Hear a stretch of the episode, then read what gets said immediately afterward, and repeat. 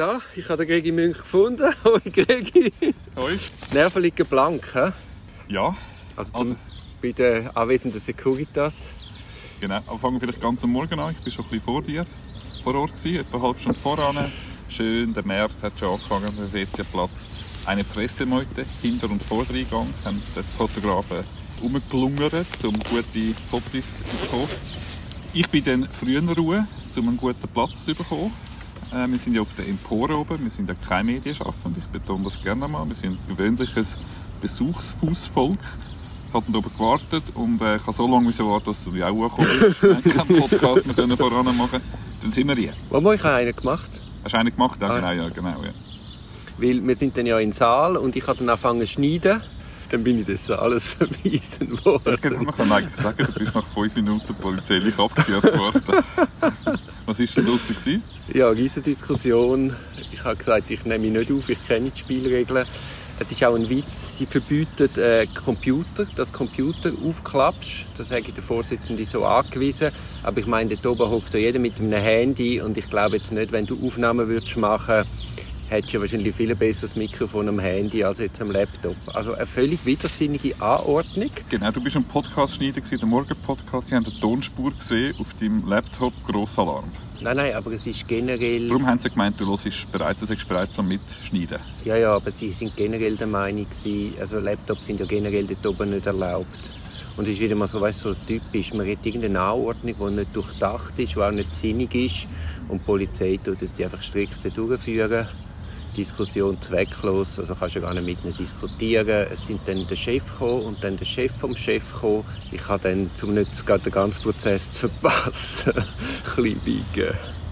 Ja, Dann habe ich verpasst, ja also, wir, Vorfrage Lorenz Erni. ja genau. Du mal erzählen, was er gesagt Also, hat. zuerst wir sind, sind reingekommen, nachdem alle schon gesessen sind von den Parteivertretern.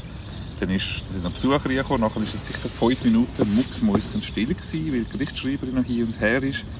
Vielleicht noch weitere Leute gewartet. Jedenfalls hat dann der Herr Vorsitzende den Prozess eröffnet.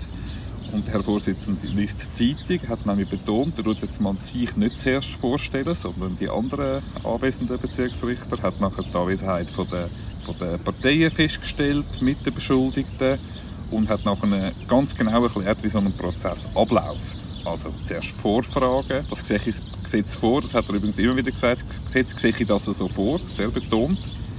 Nachher äh, eben Vorfragen, Befragung der Beschuldigten Beweisverfahren, dann das Partei, Parteivortrag. Dann haben die Vorfragen gestartet. Du bist noch nicht dabei gewesen, wo die Vorfragen gestartet haben? Nein, ich bin, das ist alles verwiesen worden, ja. Gut, Vorfragen, Staatsanwaltschaft keine Vorfragen, Privatkläger keine Vorfragen, die weiteren Verfahrensbeteiligten keine Vorfragen. Der erste Parteivertreter vom Beschuldigten kommt, der Rechtsanwalt Strafverteidiger Lorenz Erni, hat frei plädiert, seine Vorfragen, hat gesagt, er hätte eigentlich keine eigentliche Vorfrage, sondern einen Verfahrensantrag. Er hat äh, darauf verwiesen, dass der Vorsitzende ja erklärt hat, wie das Verfahren Prozess ordnungsgemäß muss ablaufen und jetzt kommt eben da eine Komplikation. Wir haben im Vorfeld gehört, ein Beschuldigter hat müssen Corona-bedingt ist in Isolation. Der Vorsitzende hat zu Beginn festgestellt, man wird seine Befragung dann am 9. Februar machen.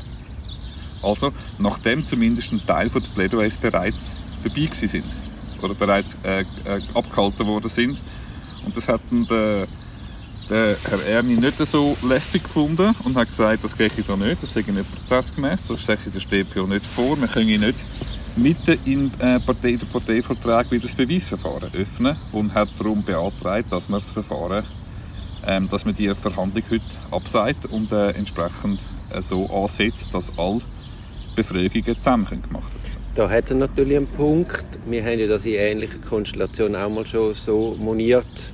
Aber es ist auch klar, dass das Gericht jetzt verhandeln wird. Die wollen den Prozess jetzt durchführen. Und das Obergericht wird sich dann müssen Gedanken machen, was das für Konsequenzen hat. Genau, es war die kürzeste Vorfrage, aber es ist jetzt schon nicht zu viel verraten. Es war auch die beste Vorfrage vom Kollegen Erni.